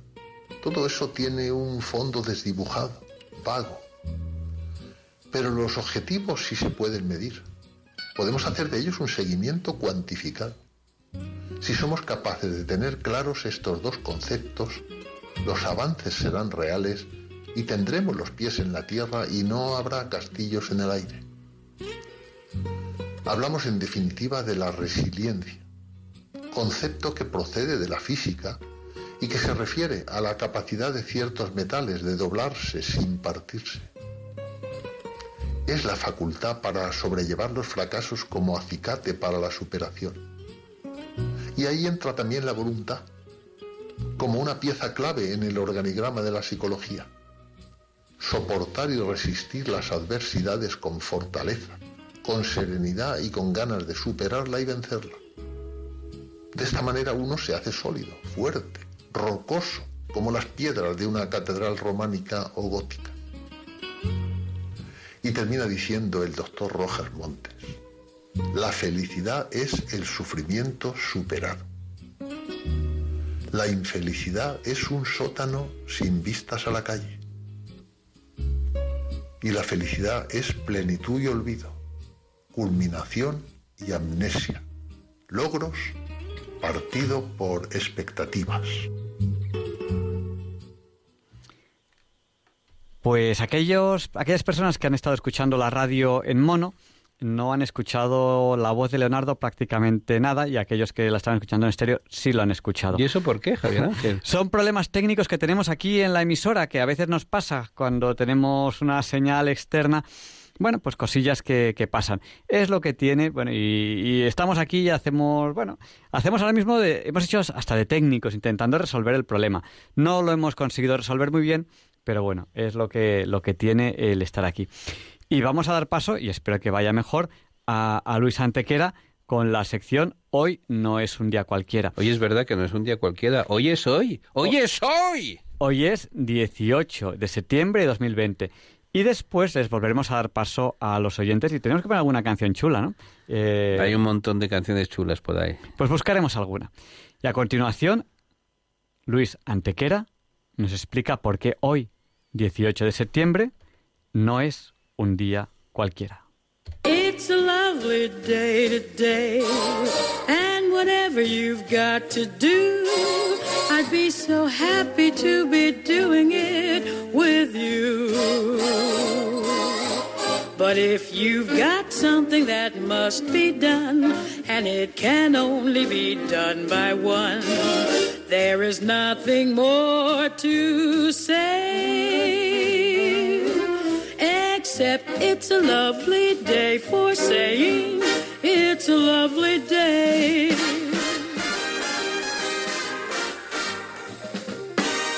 No, Javier Ángel, no directos compañeros de Diálogos con la Ciencia, no, queridísimos oyentes de Radio María, claro que no es un día cualquiera, ningún día es un día cualquiera. Y este 18 de septiembre que nos disponemos a comenzar ahora mismo, tampoco, porque es un día importante, lo van a ver ustedes, en la historia del Imperio Romano y por ende en la del cristianismo. Y es que en el año 14 Tiberio es confirmado como emperador romano por el Senado durante el año 16 de su reinado, en la lejana provincia de Judea, tiene lugar un acontecimiento al que en ese momento nadie da la importancia que tendrá luego en la historia. Al ser ajusticiado y crucificado en Jerusalén, un inquietante profeta por nombre Jesús de Nazaret, que se reclama el Hijo de Dios y que ha reunido en torno a sí a un importante número de seguidores, poniendo los cimientos de lo que será la más grande revolución de la historia, la del cristianismo. En 96 muere asesinado el emperador Domiciano, con el que termina la dinastía Flavia, el cual había llevado a cabo una de las peores persecuciones que se recuerda de los seguidores de ese crucificado en Jerusalén. Y en 324, en la batalla de Crisópolis, en la actual Turquía, Constantino el Grande derrota a Licinio y se proclama único emperador de Roma. Él será justamente quien mediante el edicto de Milán del año 313 despenalice definitivamente el cristianismo, posibilitando que 67 años después se convierta en la religión oficial del imperio, cosa que consumará mediante el llamado Edicto de Tesalónica o Puntos Populos a todos los pueblos, el emperador español Teodosio.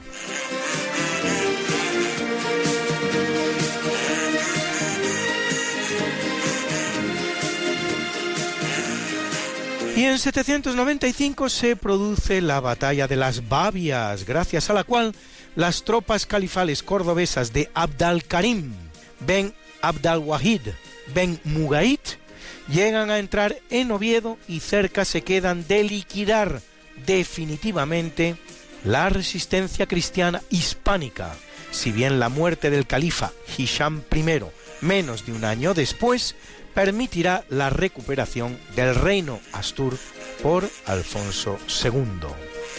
Y en el capítulo siempre fecundo de la exploración y civilización de América por los españoles, en 1502, en el que es su cuarto y último viaje a América, Cristóbal Colón descubre Honduras, así llamada debido a las honduras o fondos que los expertos marinos españoles hallarán en sus costas y que les llevará a exclamar, líbrenos Dios de estas honduras.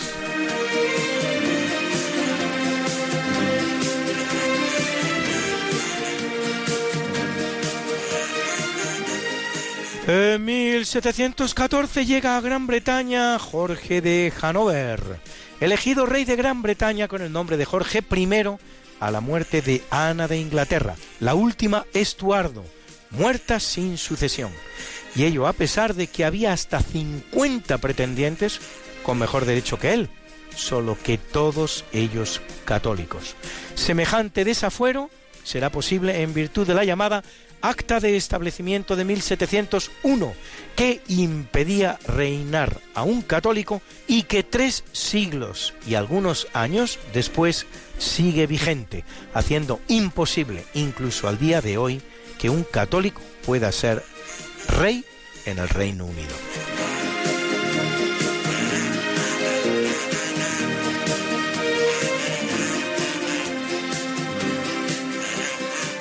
En 1812 se extingue por fin el incendio de Moscú, provocado por los propios moscovitas para impedir la entrada de Napoleón. Y es un día importante para los medios de comunicación porque en 1851 se edita en Nueva York el primer número del periódico The New York Daily Times, que en 1857 pasará a llamarse The New York Times. En 1927 inicia sus transmisiones el canal norteamericano de televisión CBS. En 1930 empieza a emitir en México la XEW Radio. Y en 1950 echa a andar Rede Tupi, primera cadena de televisión brasileña.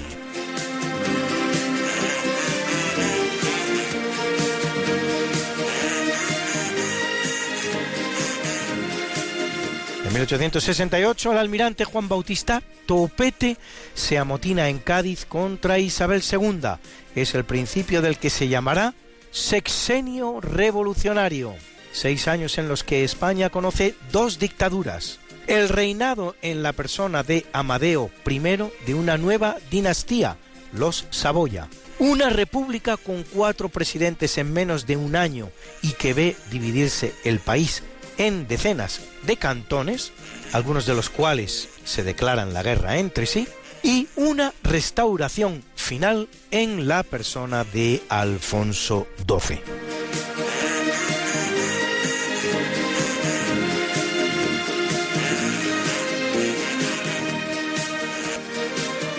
Y en 1931, so pretexto de una explosión en la línea férrea provocada por los propios japoneses en lo que se llama una acción de falsa bandera, parecida a la que llevará ocho años después a Alemania a declarar la guerra a Polonia, autobombardeándose una estación radiofónica, Japón invade Manchuria en China, zona rica en minerales y materias primas, y la declara independiente con el nombre de Manchukuo, estableciendo un gobierno títere con el antiguo emperador de China, Puyi, como jefe de Estado. Y en 1981, Francia abole la pena de muerte. El último ajusticiado, por cierto, en la guillotina, con Valéry Giscard d'Estaing como presidente, lo había sido cuatro años antes el tunecino Hamida Yandoubi, asesino de su propia novia.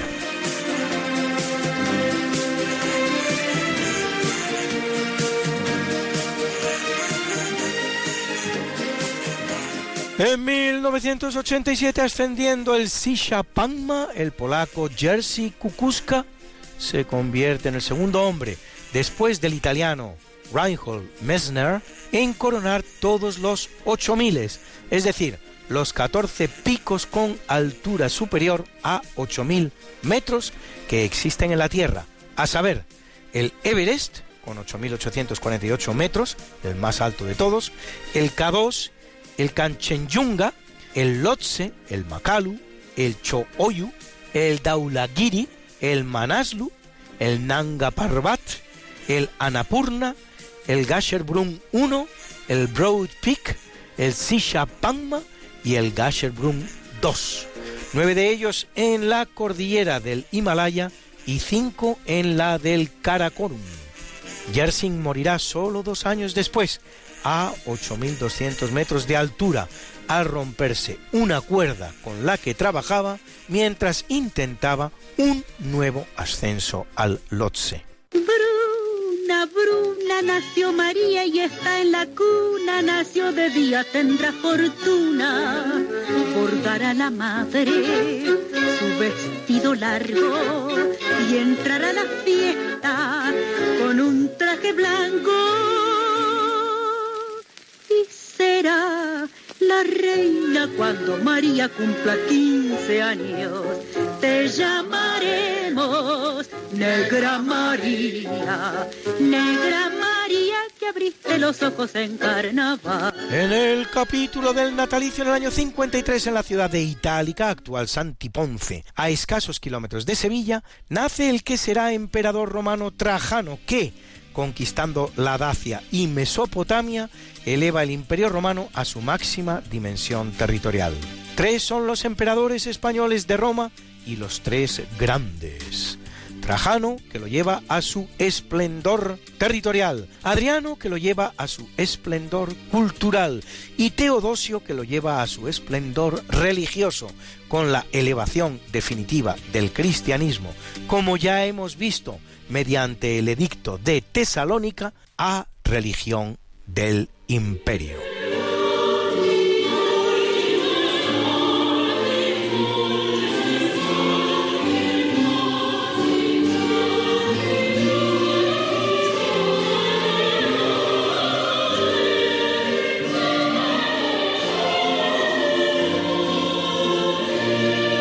Y en 1587 nace Francesca Caccini, compositora italiana del barroco, primera mujer en componer óperas, de las que realiza hasta cinco, bien que solo una de ellas haya llegado a nuestros días. La liberazione di Ruggero dall'isola d'Alcina. La liberación de Ruggiero de la isla de Alcina, de la que escuchan ustedes Antri Gelati, cuevas heladas.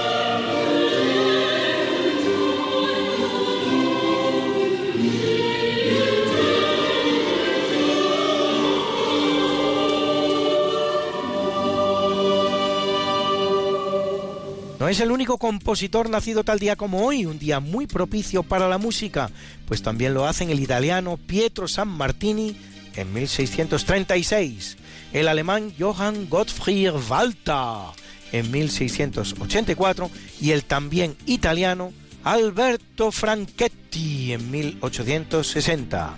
Y un compositor más todavía, este nacido en 1897 y español, el gran Pablo Sorozábal, autor de tantas zarzuelas como por citar solo algunas, la del Manojo de Rosas o la Tabernera del Puerto, a la que pertenece este precioso No puede ser que nos canta ni más ni menos que el gran Plácido.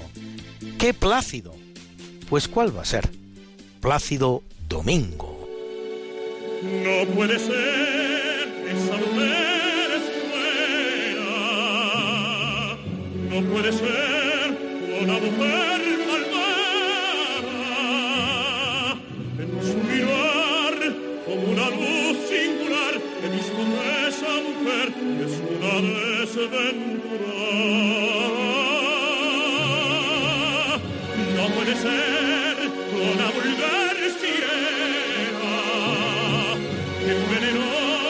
las horas de mi vida. No puede ser porque la vi rezar, porque la vi querer, porque la vi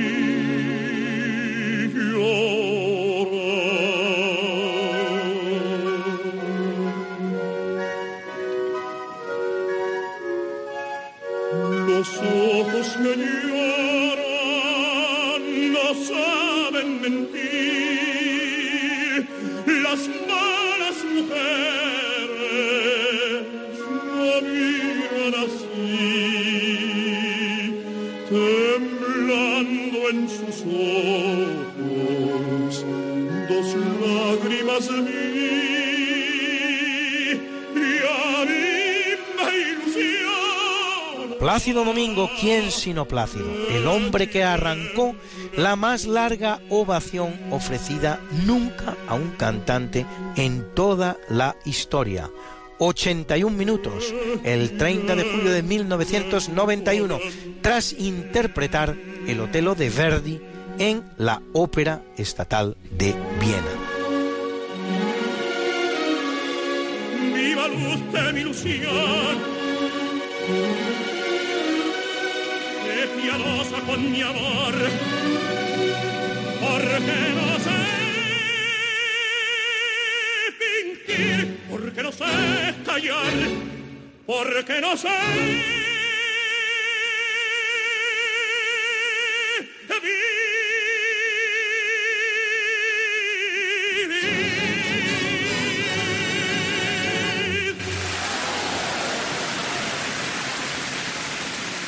Y es un día importante para los matemáticos, pues en 1752 nace Adrien Marie Legendre, matemático francés que realiza importantes contribuciones a la estadística, teoría de números, álgebra abstracta y análisis matemático, participante en la comisión que establece el metro como unidad internacional de medida. Y en 1819, el francés Léon Foucault que demuestra la rotación terrestre mediante un enorme péndulo de 28 kilos y un hilo de acero de 67 metros de largo, que aún se puede visitar en el Panteón de París. Inventará el giróscopo y determinará con bastante precisión la velocidad de la luz que fija en 298.000 kilómetros por segundo, tan cercano a los 299.792 458 kilómetros por segundo que se dan hoy día por exactos.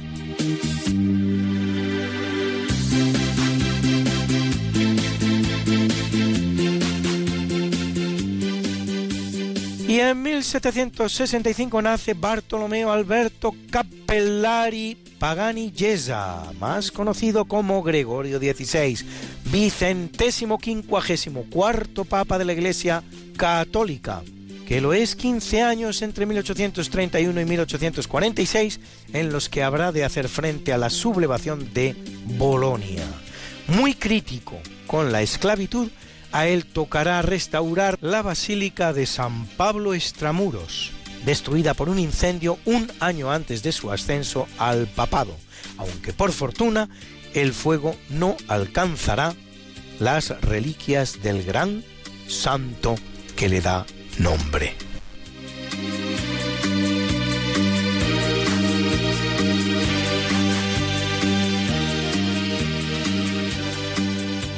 Y en 1905 la que nace es Greta Lovisa Gustafsson. ¿Que no la conocen? ¿Eso creen ustedes? Claro que sí, hombre. Claro que la conocen. La irrepetible Greta Garbo. Actriz sueca protagonista de títulos inolvidables del cine mudo y del cine hablado, como Anne Christie, su primera película sonora, Mata Hari o Ana Karenina la cual, harta de la fama, se retirará de la farándula a la tempranísima edad de 36 años, negándose incluso a recoger a título honorífico ese Oscar que nunca había recibido antes. Por cierto, ¿a que no sabían ustedes que la palabra farándula procede muy probablemente del alemán Fagende, con significado de vagabundo o gente nómada. Como nómadas eran los primeros actores teatrales que iban de ciudad en ciudad con sus representaciones.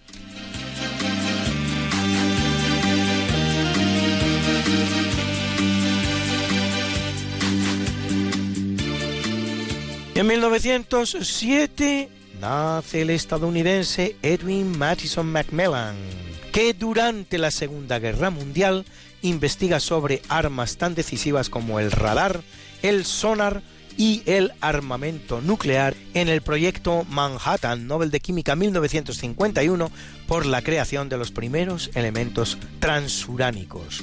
Y en 1944, la gran Rocío Jurado, cantante española de carácter, en pocas interpretaciones tan racial, tan ella como en este ese hombre que les invito a degustar porque no tiene desperdicio. Ese hombre que tú ves allí, que parece tan galante, tan atento y arrogante,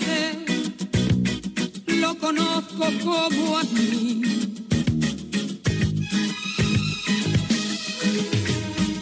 Ese hombre que tú ves allí, que aparenta ser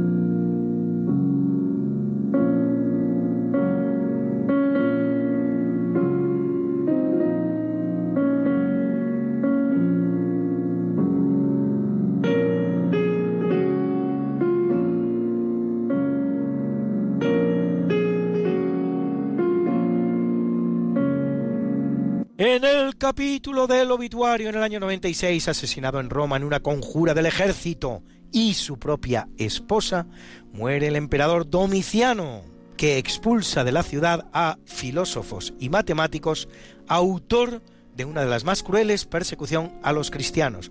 No es el único emperador romano muerto tal día como hoy, porque en 411 y asesinado como Domiciano lo hace Constantino III, que cuatro años antes había tomado el imperio con las legiones de las que disponía en Britania.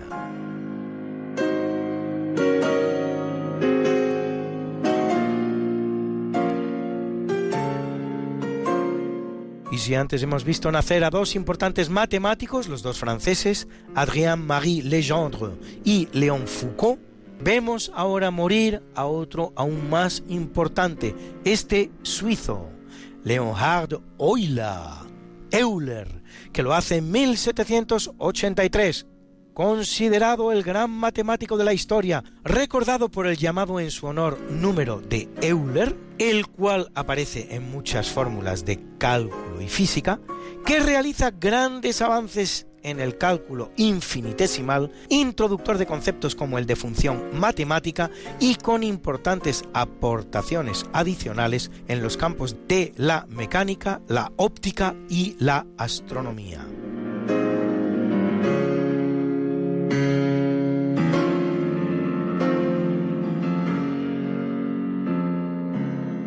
Y en 1961, en accidente de aviación en la actual Zambia, muere el secretario general de Naciones Unidas, el sueco Dag Hammarskjöld. Y en 1970, con apenas 27 años de edad, de una intoxicación con barbitúricos, el guitarrista estadounidense Jimi Hendrix, uno de los músicos más importantes del siglo XX.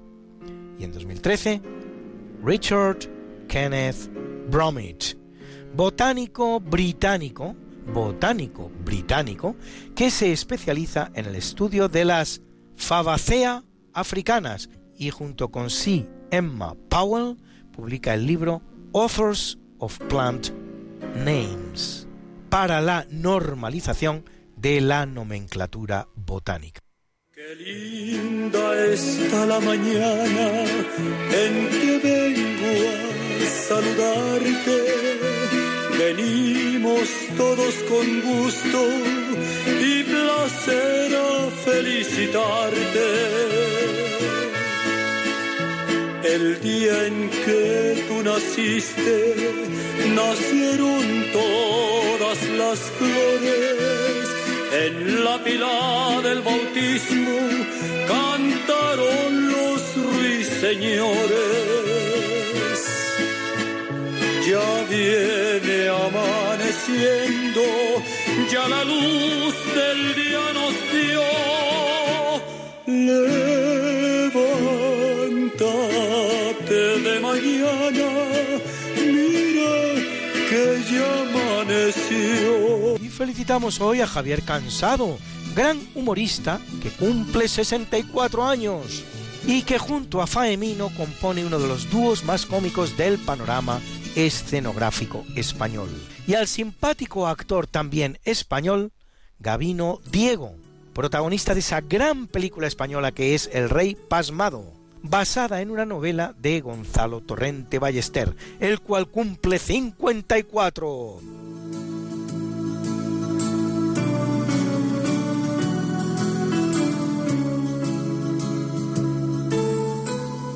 Y al gran futbolista del Barcelona y del Real Madrid, Ronaldo, que cumple 45, y al gran baloncestista de origen congoleño, que fue del Real Madrid y de la selección española, actualmente en la NBA, Sergio Ibaka, que cumple 31. Y a la guapísima actriz y modelo norteamericana Jennifer Tisdale, a la que han visto ustedes en la serie cinematográfica High School Musical, la cual cumple 39.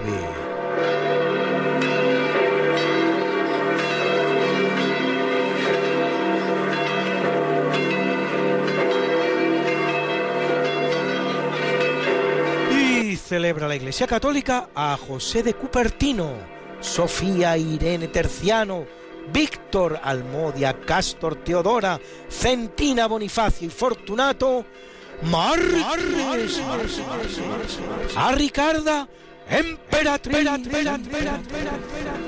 a Eumenio, Eustorgio, Ferréolo, Justo Masías Metodio y Sinerio, Obispo, a Jacobo, monje, y a Simón, Eremita. Y como yo sé que a muchos de ustedes les gustan estas efemérides, pues pueden ustedes consultarlas como siempre en el medio Religión en Libertad, en la columna En Cuerpo y Alma, donde las colgamos para ustedes cada semana, Got something.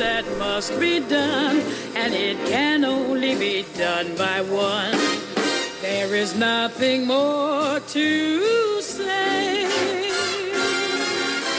except it's a lovely day for saying it's a lovely day.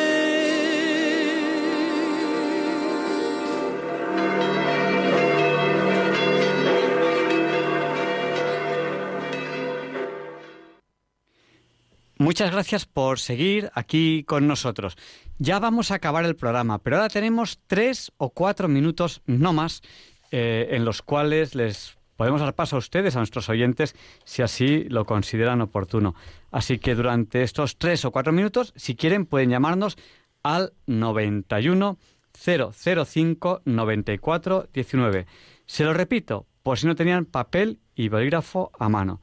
91 005 94 19. Por si quieren llamarnos y comentarnos lo que consideren oportuno respecto al programa. Muchas gracias.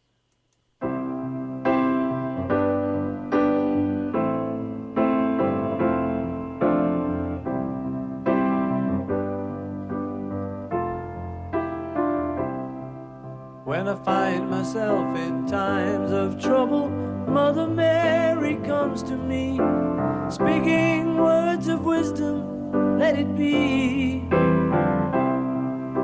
And in my hour of darkness, she is standing right in front of me, speaking words of wisdom, let it be.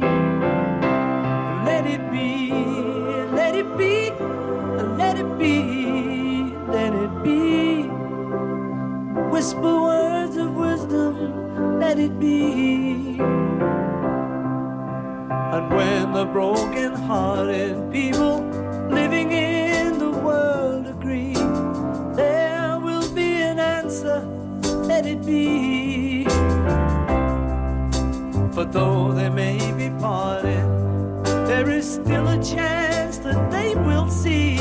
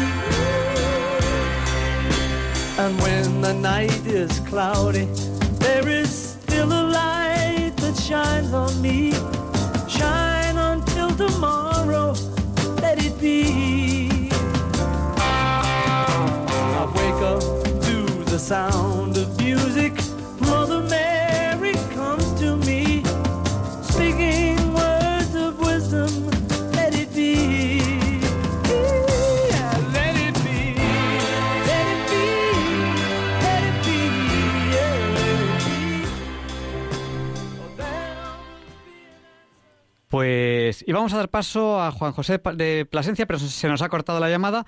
Vamos a dar paso a Isabel, que nos llama desde Madrid. Le pedimos brevedad, porque quedan muy poquitos minutos de programa. Buenas noches, Isabel. Un momentín, que no le estamos escuchando. Ahora sí, buenas noches, Isabel. ¿Ahora me escucháis bien? Ahora perfecto, díganos. Estupendo. Vale, pues yo quería decir, a ver, muy rápido. Primero que el otro día llamó una señora llamada Lidia que pidió oraciones por su marido que le había dado un ictus. Entonces yo solo quería, si es llame o está oyendo, que llamase para decirnos si todo ha ido bien, porque he estado muy preocupada esta semana, la verdad. Y luego, por otro lado, pues nada, decir a todo el mundo que nos oye y a vosotros que recéis por España y para que no nos toquen el Valle de los Caídos, ni la cruz, ni a los pobres monjes benedictinos, que dejen todo de allí tal y como está. Bueno, y ya si es posible que devuelvan a Franco, que ya sería el colmo de los de las de las satisfacciones, pero La, la, la, des- la desgracia real es que en España tenemos eh, problemas muy serios y estamos serio, hablando de, de si en el Valle de los Caídos hacemos un casino o qué hacemos. Mire, en, en la obra, yo, yo doy clase en ingeniería civil. Eh, la, la obra civil prácticamente vive del Ministerio de Fomento. El Ministerio de Fomento ha reducido su presupuesto un 90%. Eh, piensen ustedes en el salario que están cobrando a fin de mes, el que sea, da igual. Eh, imagínense, vamos a poner 1.500 euros, les llega a casa, por decir una cantidad. ¿Qué les parecería a ustedes si les digo que este mes les va a llegar un 10%? Es decir, el que cobraba 1.500 euros le le va a llegar 150 euros.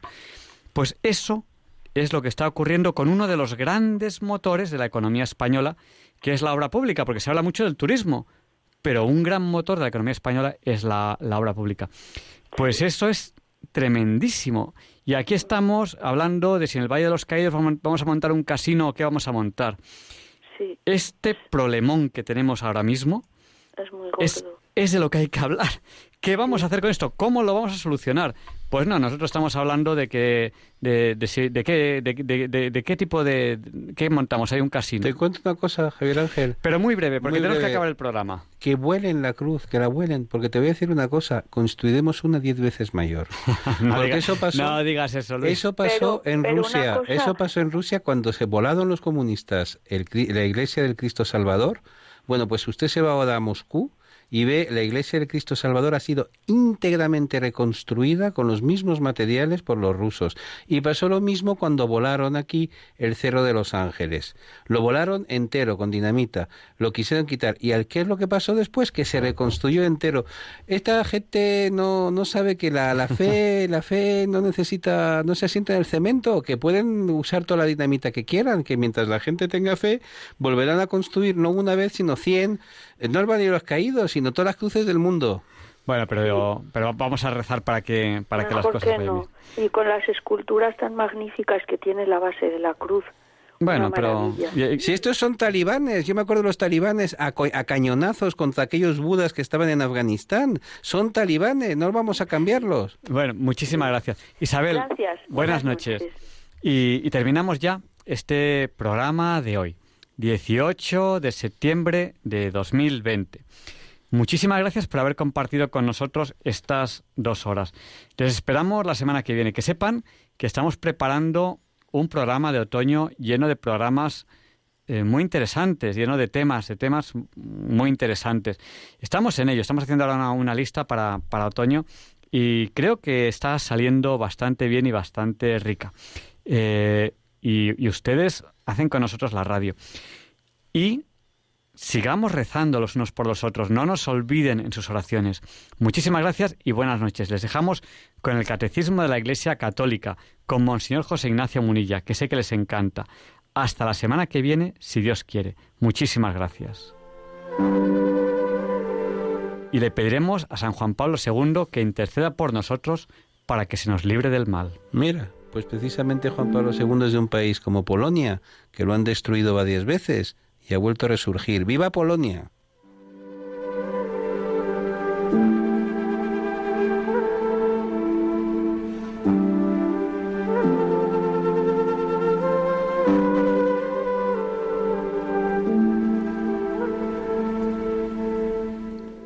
Y así concluye en Radio María el programa Diálogos con la Ciencia. Dirigido por Javier Ángel Ramírez.